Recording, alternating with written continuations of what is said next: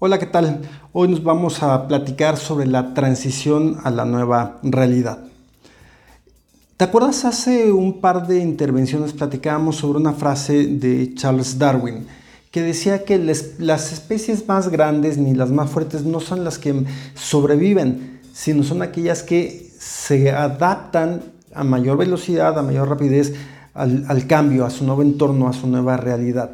Bueno, transitar a la nueva realidad conlleva eso, adaptarnos lo más rápido posible al nuevo entorno, a la nueva, realidad y eso nos va a permitir acceder a nuevas oportunidades, posibilidades de resolver y obtener mayores beneficios de la circunstancia difícil, compleja por lo que ahí tenemos, pero que mientras más rápido nos adaptemos es más fácil que logremos tener acceso a estas circunstancias. Transitar a la nueva realidad es una actividad de muy alta relevancia. Si no nos ocupamos de transitar de aquí hacia acá, hacia el punto de destino al que, cual tú has definido, no lo hacemos con mucha prioridad y con mucha relevancia, vamos a tener por probabilidades de no llegar, de no llegar a ese punto de destino en tiempo y en forma. Para lograrlo, independientemente de todo lo que hemos platicado, de, definir los cómo llegar allá, hay algo que es muy relevante incorporar, que es la gestión del cambio. Y de eso vamos a hablar en esta, en esta intervención.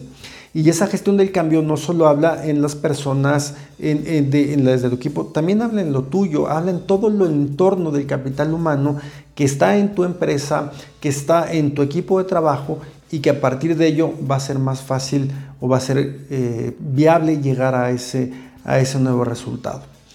En la gestión del cambio hay una cantidad de literatura vasta, hay mucha, mucho escrito alrededor, alrededor del tema.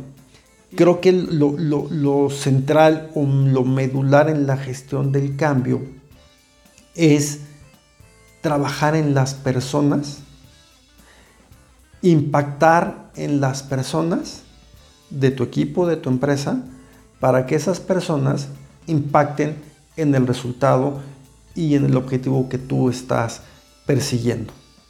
Eso es, eso implica palabras más, palabras menos, la gestión de cambio. Y te voy a compartir algunas, algunas ideas al respecto. Sí te podría decir temas que, he logrado eh, constatar en el tiempo que hay empresas grandes, los grandes corporativos, las grandes, las muy grandes empresas. En muchas de ellas cada vez trabajar en la gestión del cambio es algo más habitual, pero todavía hay muchos retos, todavía hay muchas empresas que no lo hacen, tal vez porque consideran que la actividad o lo que están haciendo no tiene, no tiene alto impacto. Pero te sorprenderías, ¿eh? Este, hay, muchas empresas que no están trabajando en la gestión del cambio y ello les impacta y, les afecta, les afecta en la, conducción y en los resultados que, se han comprometido o los que simplemente quieren lograr. En aquellas empresas medianas y pequeñas, desafortunadamente la gestión del cambio sí es una actividad que regularmente no se, no se contempla o no se considera. No, no logran percibir todavía el, valor tan rico y, el valor agregado que te genera, que le genera a tus procesos de cambio en, la compañía o en lo que estás haciendo. Entonces, en este sector todavía hay mucho, mucho que hacer, eh, demasiado que hacer, pero no porque, no, hay que hacerlo porque pues, es la moda, porque es lo que tenemos que hacer, no es porque eso genera impactos positivos en los resultados que tú quieres, que tú quieres considerar. Eso me lleva a pensar que, evidentemente no importa el tamaño de la empresa, el tema de la gestión del cambio es una inversión, una inversión necesaria, es aquello que sí tienes que invertir porque el resultado, el resultado al cual estás buscando lograr, buscando llegar, el no punto de destino al que quieres establecer, hoy implica un montón de retos, muchísimos retos. Y mientras más cohesionado, mientras más robusto tengas a tu capital humano, va a ser más fácil que lo consigas. A manera de problemáticas, ¿qué te podría decir? Tal vez la principal problemática a la que me encuentro es que muchos dueños de empresas, muchos líderes estratégicos no, no valoran o no, no logran comprender que un proceso de transición tan profundo, tan robusto o de grandes dimensiones como el que seguramente te has definido o nos tenemos que o tenemos que definir para el entorno en el que estamos teniendo conlleva muchas responsabilidades, conlleva muchas muchos retos bien bien importantes. Si este primer nivel de la empresa no tiene presente la dimensión de los retos, no tiene presente el impacto al que se quiere conseguir, va a ser muy difícil que logre transmitir, transminar a los equipos esa importancia, esa relevancia. Si estos primeros niveles de dirección no asumen, no entienden el compromiso al cual, al cual se han involucrado, pues va a ser bien complicado que logren el resultado en tiempo, en tiempo y forma. Y te lo explico, te lo comparto a partir de una experiencia que, me, tocó, me tocó vivir. Trabajaba para una institución financiera de, las, de los bancos nacionales y tenía a mi cargo en ese entonces la, gestión de los gastos y las inversiones del grupo en México.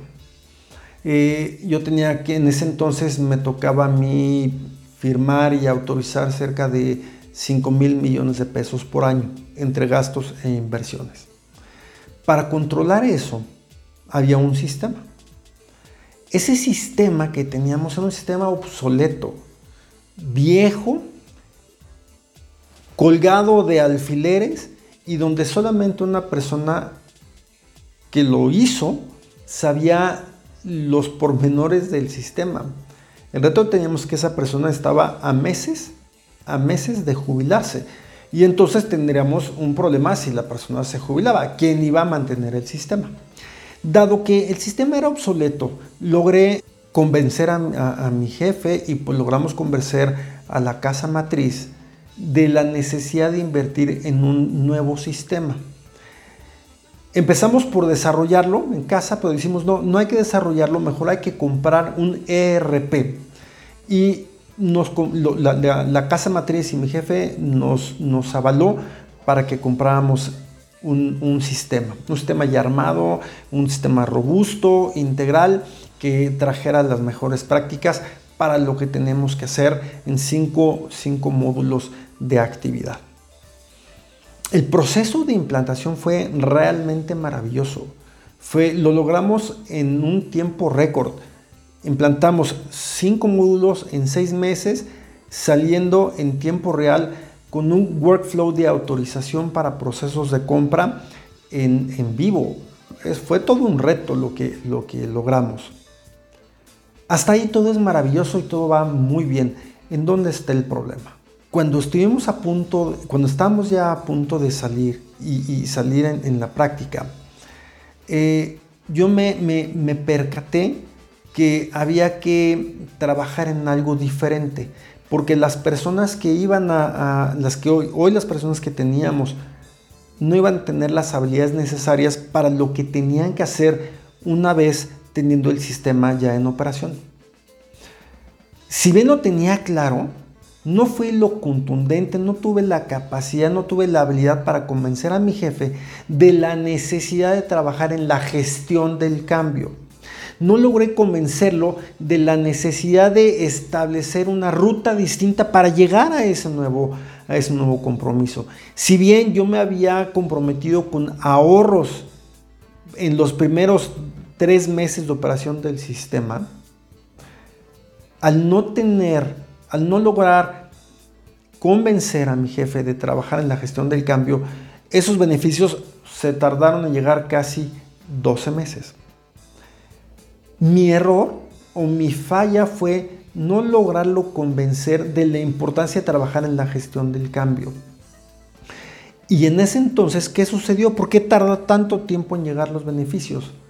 Porque las personas que estaban trabajando en el sistema anterior y que ahora estarían trabajando con el nuevo sistema, Pues primero, dejaban de ser capturistas para ser analistas. Primera actividad que les cambia la, actividad y, el foco de su, tarea diaria. Ya no es de ejecución, sino de supervisión. Ya no es de ejecutar, sino de cuestionar. Ya no es de ejecutar, sino de validar que todo esté cumpliéndose y haciéndose de forma correcta. Es una actividad, era una actividad completamente diferente. Eh, segundo, las personas que tenía hoy o que teníamos en este momento con el sistema viejo, varios de ellos, si no es que muchos, no tenían las habilidades ni las competencias para la nueva actividad. Para la nueva actividad ya no de captura, sino de supervisión y de, cuestionar lo que estaba ocurriendo. No tenían las capacidades ni las habilidades, no tenían las competencias. Al no tener las competencias, ¿qué es lo que hacían cuando estaban ya operando un nuevo sistema? Entraban al Excel, armaban todo lo que tenían que hacer, les daba un resultado y ya que tienen el resultado se volteaban al sistema, eh, revisaban lo que había ocurrido y el ERP les generaba un resultado. Y si ese resultado era diferente a su Excel, a lo que hacían antes, decían, no, el ERP no está bien, lo que está bien es el sistema, mi sistema tradicional, porque siempre lo he hecho así. ¿Qué pasaba? Pues que tenían que volver a hacer todo, tenían que revisar una y otra vez, tanto el de la izquierda como el de la derecha, hasta que se daban cuenta que el de la derecha era lo correcto. Por eso tardó tanto tiempo en verse los resultados. Mi falla fue no haber logrado convencer a mi jefe de la necesidad de trabajar en la gestión del cambio. Era una transición tan importante para el, para el banco, tan robusta para todo lo que estábamos haciendo, porque estábamos siendo punta de lanza para todos los bancos de la región. Esa es una experiencia propia que te comparto, que fue que considero que es relevante para el momento que estamos hoy. Porque hoy estaba, en ese entonces estaba aquí, quería llegar a este punto de acá, lo hice todo muy bien, definí todo muy bien, tenía los, el sistema correcto, los consultores correctos, el equipo correcto, tenía todo correcto. Pero al momento de empezar a operar, me falló. No trabajé en ese, en ese puente que se llama gestión del cambio. Te lo comparto como una experiencia eh, que fue dolorosa, pero de lo cual aprendí muchísimo. Creo que el más beneficiado de todo ese proceso fui yo, porque hoy, hoy todo proceso de transición para mí viene obligado a trabajar en la gestión, en la gestión del cambio. A partir de ello, déjame comentarte, compartirte algunas sugerencias. La primera, transitar en la nueva realidad, a esta nueva realidad, a la que ya has definido o que estás definiendo o que estás en proceso de definir, va a traer muchos retos, muchos, muchos temas muy profundos para ti, para el país, para todos está implicando muchas cosas. Esto no es nuevo para ti, no es nuevo para mí, ya lo sabemos, ya lo vivimos. Algunos van más adelante que otros, pero al final es algo que creo que todos tenemos en nuestra mente que va a ser difícil y complicado doloroso. Pero la recomendación está en no solo definas los qué y los cómo, sino que trabajes muy bien en los tres ejes estratégicos de, la empresa. El, el, eje estratégico, en el eje capital humano y el eje operativo. Es decir, establece qué elementos hay en la estrategia, en el capital humano y en el operativo, los elementos medulares, los engranes que son individuales, pero que al conjuntarlos van a hacer que tu maquinaria funcione muy bien. Y conjuntarlos y que funcione muy bien, lo vas a conseguir trabajando en la gestión del cambio. Vas a tener, la gestión del cambio es como lograr integrarlos, poner el aceite, afinarlo para que todo funcione como una maquinaria o como una máquina muy, muy bien, muy bien afinada. También identifica todo aquello que te puede restar o que son riesgos o que te, puede, que te puede impactar en tu proceso. Entonces, si integras todo lo que quieras hacer más los riesgos y lo que tienes en medio es una correcta gestión del cambio, vas a poder maximizar lo bueno, vas a minimizar los riesgos y vas a poder controlar perfectamente tu proceso de transición para que las desviaciones a las que te enfrentes las puedas coordinar y las puedas gestionar de una forma oportuna, adecuada y puedas reencauzar el rumbo cuando tengas estas desviaciones. Segundo, te diría que todo proceso de cambio, insisto, como el que estamos viendo, eh, te, va a implicar decisiones difíciles, algunas harto difíciles y harto complicadas. Algunas de ellas te vas a cuestionar si las quieres tomar, si las debes de tomar, si no hay alguna alternativa. A ver, yo te diría, esto es simple y sencillo. Si evaluaste tu entorno y tomaste una decisión, yo te invito a que te comprometas y seas responsable de tu decisión y la ejecutes. Asumiendo las consecuencias que ya estableciste que van a ocurrir a partir de esa decisión. Lo peor, lo peor que puedes hacer es que cuando tengas una decisión difícil que tomar, no la tomes. Eso es lo peor que te puede ocurrir. Eso es lo más impactante de forma negativa para tu empresa o para tu equipo o para tu línea de negocio. Es lo peor que puedes hacer, no tomar una decisión a tiempo. Una decisión a destiempo o la ejecución de una decisión a destiempo puede ser mucho, por mucho, más costosa que si lo hubieras tomado cuando lo tenías que hacer. Trabajar en la gestión del cambio, yo te digo, es algo que es muy necesario, es indispensable. Hoy, hoy no hay una forma de no contemplarla en tu proceso de transición a tu nueva realidad. Tienes que invertirle tiempo para asegurar que el equipo vaya asumiendo todos los retos que implica implica la transición. No hacerlo, no invertir en el capital humano, implica ponerte más obstáculos en la transición a tu nueva, a tu nueva realidad. Y esos obstáculos se llaman tiempo, costos, pérdidas, eh, reprocesos. Tal vez implique no llegar al destino al que tú quieras llegar en tiempo y en forma, así como me pasó a mí, que en vez de tener beneficios al tercer mes, llegaron prácticamente 12 meses después. Cuando estás hablando de un proceso de transición, seguramente vendrá consigo la incorporación de nuevo talento, ya sea porque tienes que sustituir al actual o porque simplemente estás con la necesidad de incorporar nuevo talento. Eso está bien, es lo más recurrente y lo más normal o bien porque tienes la necesidad de recortar personas porque ya los flujos no te dan. Ya sea porque vas a reclutar o porque vas a recortar, a reducir tu plantilla, te invito a que trabajes en algo que se llama el modelo de vocación. El modelo de vocación tiene tres elementos sustantivos. Las aptitudes, las actitudes y las habilidades y competencias para cada una de las posiciones que tienes en la empresa. Este, este modelo de vocación, ¿sí? Tú tienes que definir para esta actividad que implica hacer uno, dos y tres y cuatro cosas, qué aptitudes requiere la persona para hacerlo con efectividad, qué actitudes requiere tener la persona para hacerlo con efectividad, ¿Qué habilidades y competencias requiere la persona para hacer esto? Yo te diría, encontrar a la persona que sea 100% homóloga para lo que se quiera hacer mm, es complicado. Casi nunca los hay porque algo nos duele, algo tenemos que mejorar.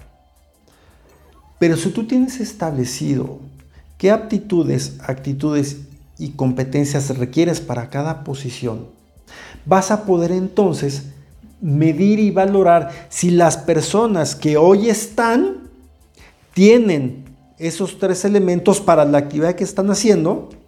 Y si no los tienes, tienes que actuar en consecuencia, formándolos, enseñándoles, trabajando con ellos o simplemente sustituyéndolos. Y el que va a llegar, pues, tendrá que tener estos elementos que te acabo de mencionar, aptitudes, actitudes y competencias para lo que quieras hacer. De tal manera que si tú requieres un 100% de elementos para esta posición, ubica que la persona tenga lo más cercano a ese 100%, que sea lo más homólogo a ese requerimiento de esa posición. Si es así, estás teniendo la persona idónea en la posición correcta. Tu proceso de cambio va a ser mucho más fácil que si tú tienes una persona que solamente te cubre este, este nivel de requerimientos cuando está dejando fuera todo esto. Esto no te va a funcionar. Ya sea, insisto, para que incorpores o para un proceso de optimización de la plantilla. ¿Con quién te quieres quedar? ¿Con personas? ¿O te quieres quedar con talento? ¿A quién quieres incorporar? ¿A personas? ¿O quieres incorporar a talento? Si tú te quedas con talento, va a ser más fácil que llegues a tus objetivos de negocio, a tu, a tu punto de destino que hemos hablado. Te propongo algunas conclusiones para la transición a tu nueva realidad. Como te decía, trabajar en la gestión del cambio es, es necesaria. Hay literatura vastísima, hay todo lo que quieras de literatura, hay mucho que hacer y hay muchos expertos al respecto. Pero déjame compartirte lo que John Cotter habla o, señala como los ocho elementos que, que debemos de tener en todo proceso de gestión del cambio. El primero es que debemos de crear un sentido de urgencia, no solo en ti, sino en toda la organización. Es decir, tenemos que movernos así, rápido, en chinga, ya, porque eso lo que te generes en todos un sentido diferente. Tenemos que movernos pronto. Movernos pronto no significa actuar sin pensar, ¿eh? hay que aclararlo. Movernos pronto es tener un, ese sentido de urgencia, ese sentido de tenemos que empezar a hacer cosas diferentes para llegar a ese nuevo resultado, a ese nuevo objetivo, a esa nueva meta que tenemos que hacer. El segundo es que hay que apoyarte de esos líderes formales e informales que hay en la organización. Ellos son las personas de referencia. Déjame hacer el paralelismo con los youtubers o con los influencers. Sí, claro, hay muchas empresas que los ocupan para vender sus artículos, sus productos, sus servicios, claro. Y hay cantidad de personas que viven de eso. Encuentra tus influencers en la compañía, ya sean con autoridad formal o informal. Súmalos, súmalos a tu equipo. Y sumarlos al equipo significa que, que, estén de tu lado, que estén bien, bien arraigados contigo y en el proceso de cambio que quieres que quieres propiciar. Todos no nos gusta o tenemos miedo o nos da temor o, no queremos adaptarnos a un nuevo entorno, a una nueva realidad, un nuevo concepto.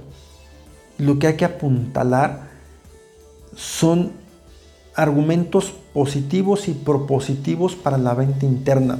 Que todos, que todos trabajen en ese, en ese, que todos reciban esa misma, esa canal de comunicación positiva y propositiva.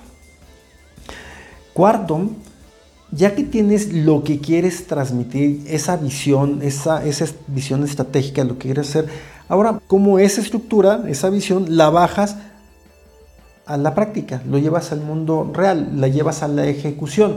Y ahí es donde hay muchos elementos como los influencers, como los canales de comunicación formal, eh, comunicación bien dirigida, bien direccionada, específica, con los elementos suficientes y necesarios para que las personas que van a recibir lo que tú quieres transmitir, lo reciban como tú quieres que sea recibido. El número 5, en todo proceso de cambio, eh, la resistencia es lo más natural. Mientras más rápido identifiques los obstáculos y los frenes y los quites del proceso, va a ser más fácil que tu, tu cambio conduzca en un proceso eh, en un proceso más efectivo. Hay que quitar las piedritas del camino. Lo que yo quisiera agregar a este quinto elemento es, si tienes que tomar una decisión, tómala a tiempo. No la postergues. No dejes para mañana lo que tienes que hacer hoy. No dejes para después lo que tienes que ejecutar hoy. Si lo dejas para más tarde, lo dejas para después, puede ser que sea mucho más costoso que benéfico para, para ti como líder, como director de empresa, para ti como, como empresa. El sexto es generar victorias rápidas, quick wins. ¿Qué es esto?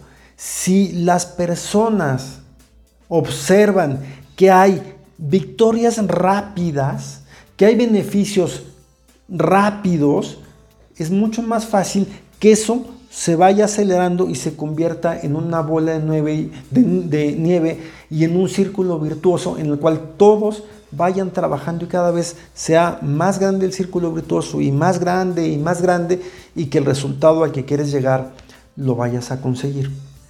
Si tienes victorias, cacarealas, difúndelas, compártelas, que la gente las viva. Y si los vive, el resultado, resultado para las siguientes ejecuciones va a ser, va a ser más, más propositivo en, el actuar de cada, de cada persona. Planear el cambio conlleva establecer una, una ruta de acción. Hay que establecer todo el camino que quieres hacer, que debes de seguir, que debes de, que has establecido para conducirlo. Claro, son los cómo que ya hemos platicado en varias ocasiones. Estos cómo o estas trayectorias la tienes que monitorear, tienes que monitorearla permanentemente para encontrar las desviaciones. No todo es perfecto, no todo lo que diseñas así tiene que ser. No, tú estableciste un camino, una, una ruta, pero probablemente vas a encontrar que tienes que hacer algunas curvas. Asúmelas, tómalas y saca el mejor provecho de esas pequeñas desviaciones. Pero el mejor provecho de la desviación es reencauzar el camino hacia donde quieres ir. Identificar las desviaciones, actuar en consecuencia, reencauzar el tema, es lo que Cotter nos propone en su punto número 7. Y el número 8 te dice, o nos dice Cotter, que la única constante del cambio es el cambio. todo cambia permanentemente. Ah, permanentemente. Entonces, la gestión del cambio no es una herramienta que solamente lo vas a ocupar para el proceso de transición a la nueva realidad de hoy. No. Es una herramienta que te va a servir hoy y te va a servir mañana y te va a servir mañana y pasado mañana otra vez. Es decir, tienes que tomarla como una filosofía que esté permeada en tu compañía, una filosofía que te lleve a la mejora continua. Y la mejora, la mejora continua la consigues cuando todo tu capital humano está constantemente en un proceso de cambio, haciendo mejores cosas, haciendo las cosas diferentes, buscando más efectividad, más, más, más y mejores resultados con los elementos que hoy tenemos. En el proceso de transición a tu nueva realidad, ubica los ocho elementos que te acabo de compartir que nos propone Cotter Identifica muy bien las personalidades de tu equipo de trabajo y con base en ello empieza a estructurar y interactuar todos los cómo para llegar al punto destino al que quieres llegar. Muchas gracias y que estés muy bien y hasta la próxima.